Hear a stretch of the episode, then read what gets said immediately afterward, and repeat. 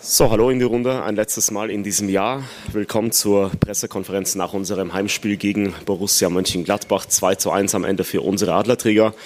Ich begrüße euch, liebe Kolleginnen und Kollegen hier im PK-Raum, natürlich auch bei der Cheftrainer von unserer SG, Dino Topmöller und Gerardo Seruane von Borussia Mönchengladbach, den ich auch um das erste Statement zum heutigen Spiel bitten darf. Ja, guten Abend. Zuerst natürlich Gratulationen Dino, sein Staff und die Mannschaft äh, äh, für die drei Punkte.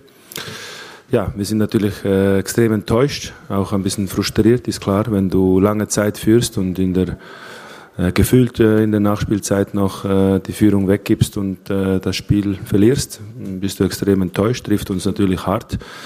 Ähm, ja, finde, dass wir über weite Strecken eigentlich ein gutes Spiel gemacht haben, sehr kompakt, sehr dicht verteidigt haben es geschafft haben, den Raum den schnellen Spielern aus, äh, von Frankfurt äh, wegzunehmen. Selber auch immer gut umgeschaltet, phasenweise auch gut Fußball gespielt. Ähm, ja, darum äh, ist es natürlich enttäuschend. Natürlich hat die gelb-rote Karte immer einen Einfluss, wenn du dann in Unterzahl bist und trotzdem, ähm, nachdem wir jetzt die Tore auch nochmal gesehen haben, ärgern wir uns natürlich, weil wir das Gefühl haben, dass wir die Situation auch besser verteidigen können. Danke. Besten Dank, Herr Seoane. Dino, Glückwunsch zum Sieg. Bitte um dein Statement. Ja, danke erstmal für die Glückwünsche und für die Worte. Ja, ich glaube, dass wir heute ähm, nochmal alles aus uns rausgeholt haben, vor allem in der zweiten Halbzeit. Ich glaube, wenn man das Spiel sich angeschaut hat, ähm, hatten wir auch in der ersten Halbzeit schon das Gefühl, dass nicht ganz die Energie da ist, die wir uns eigentlich gewünscht hätten, aber auch verständlich, weil ich hatte das ja vor ein paar Wochen schon mal gesagt, dass die Jungs einfach wirklich auf der letzten Rille laufen. Ähm, das hat man heute gesehen. Es war kein, kein gutes Spiel von uns. Gladbach hat gut verteidigt. Sie waren einen Tick defensiver, wie wir es eigentlich erwartet hatten. Dann im 5-4-1 und gehen dann, wir haben direkt am Anfang einen Standard, den William dem Keeper in die Arme köpft. Gladbach macht mit dem ersten Standard ein Tor. Wir wussten, dass sie da sehr gefährlich sind. Ähm, die beste Mannschaft der Liga nach Eckbällen. Ähm, ja, und dann läufst du natürlich im Rückstand hinterher in der zweiten Halbzeit haben wir dann nochmal versucht äh, mit ähm, frischen Kräften. Ich glaube, dass das heute dann auch ausschlaggebend war. Aurelio mit dem Tor, Nils mit den beiden Vorlagen, dass wir da nochmal diese Energie hatten. Natürlich hat uns die gelb-rote Karte geholfen, das ist ja logisch. Ähm, und ja, am Ende haben wir nochmal umgestellt, wollten dann einfach noch mehr Boxpräsenz, hatten dann Jessic und Nomar in die Spitze gestellt und wollten dann mit Nils und Aurelio viel in die Box kommen, viel flanken. Ähm, Aurelio war dann ballfern schön auf dem zweiten Pfosten, das was wir immer dann auch von den Jungs einfordern. Und am Ende ist es vielleicht ein glücklicher Sieg, aber wenn man sieht, wie, wie die Jungs in diesen vier Monaten einfach extrem viele Widerstände überwunden haben und heute auch wieder dieses Spiel gegen eine, gegen eine gute Borussia, die, wie mein Kollege schon gesagt hat, auch gut verteidigt haben, ähm, da wirklich die letzten Minuten nochmal alles rausgepresst und ähm, dann am Ende glücklich verdient, ich weiß es nicht, ich will es auch gar nicht bewerten. Wir sind einfach froh, dass wir das jetzt gewonnen haben. Und wenn man natürlich auf die Tabelle schaut und sieht, dass wir jetzt auf dem sechsten Platz sind, dann nochmal ähm, Chapeau, was die Jungs da in den letzten Monaten geleistet haben. Bin unheimlich stolz auf, auf den Charakter der Truppe. Dankeschön. Dino, Dankeschön. Willkommen zu euren Fragen. Starten bei Sonja Pahl von Hitradio FFH. Ja, Dino, man hat dich nach dem Schlusspfiff ja springen sehen wie so ein HB-Männchen da draußen vor lauter Freude, äh, genau wie das ganze Stadion auch. Was ist dir durch den Kopf gegangen? Ja, also nachdem wir das das 1-1 gemacht haben, ähm, habe ich auf die Uhr geschaut und okay, fünf Minuten noch. Dann habe ich zu meinen Co-Trainern gesagt, wir gewinnen das Ding noch, wir müssen weiter pushen, wir, wir kriegen noch eine Chance. Und ja, also meine, diese, diese Gefühle, ähm, die kannst du für kein Geld der Welt bezahlen, was du hier dann in dem Stadion dann erlebst. Die Zuschauer waren auch für uns ein, wichtiger Faktor, muss man sagen, weil ich habe das eben schon erwähnt, dass wir nicht unser bestes Spiel gemacht haben und die waren immer positiv und haben uns angefeuert, haben uns gepusht. Das, das gibt den Jungs extrem viel Kraft und es war heute ein äh, Sieg von, von allen und darauf sind wir stolz. Gehen zum Kollegen in der Mitte, bitte. Hallo, Markus Mühlmeck von der Bild-Zeitung, Herr Seoane. Ähm, die Mannschaft hat auf jeden Fall ein gutes Spiel gemacht bis eben zur 88. Minute. Ähm, in der zweiten Halbzeit allerdings sich auch wieder ein bisschen zu weit zurückfallen lassen haben. Äh, wie haben Sie das Ganze gesehen? Hat die Mannschaft da auch wieder verpasst, für mehr Entlastung zu sorgen, auch nach vorne und sich zu weit hinten reindrängen lassen? Ja, das ist einfach ein Teil, äh, ein mentaler Aspekt im Spiel, wenn du führst auswärts, dass du automatisch ähm, vielleicht ein bisschen defensivere Einstellung im Unterbewusstsein auch hast. Und natürlich gibt es auch noch einen Gegner, der in der Halbzeit dann auch äh, versucht, dem entgegenzuwirken. Ähm, aber trotzdem haben wir gut verteidigt, aber natürlich in der zweiten Halbzeit nicht mehr so die klare Entlastung gehabt wie in der ersten Halbzeit, nicht mehr den gleichen Spielfluss. Ähm, ja, das hätte uns sicherlich geholfen, wenn wir noch den einen oder anderen guten Konter auch gefahren hätten. Christopher Michel von Sport 1. Ja, Dino, Glückwunsch zum Sieger auch. Guten Abend, Herr Seoane. Ähm, Dino, wenn du jetzt äh, deine, dein erstes Halbjahr so zusammenfasst, was sind die Dinge in der Analyse, wo du so sagst, die liefen schon gut, da muss was besser werden? Und auch wenn du nach vorne guckst, wie viele neue Spieler wünschst du dir denn?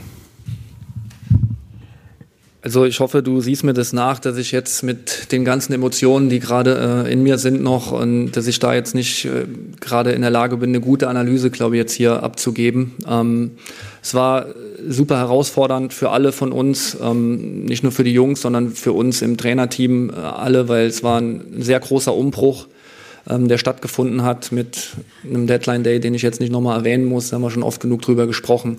Und ähm, diese Widerstände, die, wie wir die überwunden haben, wie wir diese Herausforderungen einfach immer angenommen haben, ähm, das ist einfach groß, muss ich sagen. Kompliment an, an alle, die da mitgewirkt haben. Ähm, ja, für eine Analyse, tut, das tut mir jetzt echt leid, aber das ist äh, nicht gerade möglich. Kollegin hier vorne in der ersten Reihe, bitte. Hanna Gobrecht von der Rheinischen Post. Herr Seoane, kann mir vorstellen, dass es nach so einem Spiel schwierig ist, auf das große Ganze zu blicken. Wenn Sie aber jetzt die erste Saisonhälfte mal einordnen, das sind jetzt 17 Punkte. Ist das, haben jetzt eher für Sie die positiven oder die negativen ähm, Punkte überwiegt in den vergangenen Monaten? Es gibt genü genügend von beiden und, gleich, und alle äh, versuchen wir gleich zu bewerten. Äh, was, es gibt Punkte, die besser werden müssen, Punkte, die schon äh, Spiele, die Fortschritte gemacht haben, Erfahrungen auch.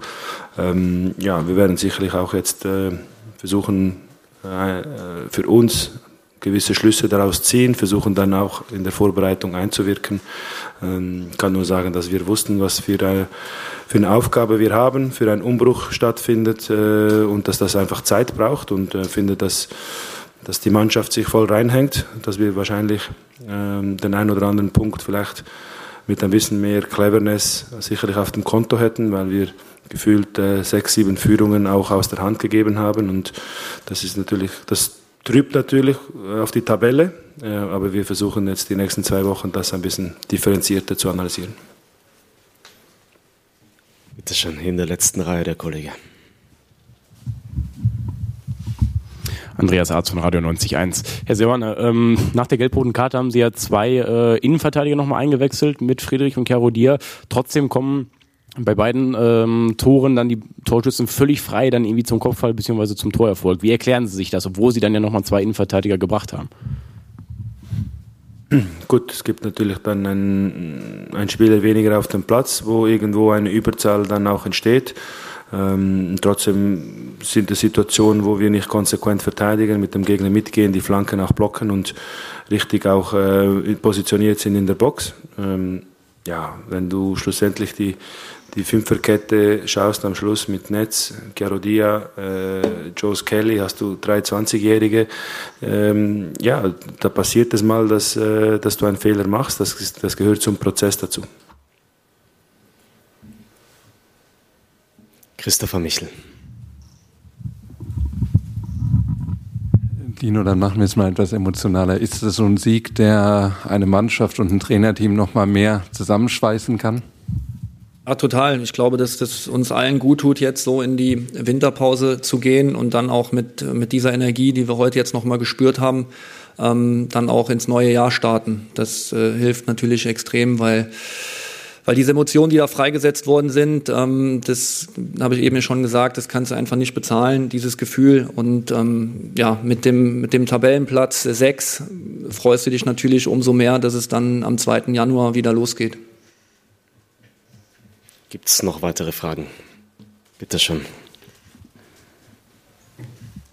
Ja, noch kurz eine kleine Frage. Der Kollege hat gesagt, 2. Januar geht's los. Bei Ihnen war es ja bislang ähm, noch offen. Wie ist jetzt der Plan ähm, bezüglich des Trainingsauftakts? Ja, wird morgen im Verlauf des Tages kommuniziert.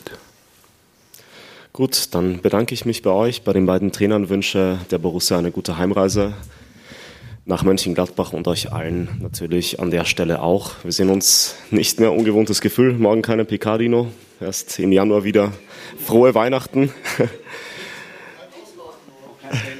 Auch kein Training mehr, genau. Frohe Weihnachten und einen guten Rutsch in ein gesundes neues Jahr. Danke euch.